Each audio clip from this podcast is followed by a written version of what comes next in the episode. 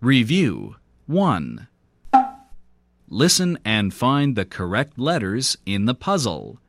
Then fill in the blanks with the words. Number 1. Bed. Number 2. Day. Number 3. Pig. Number 4. Log.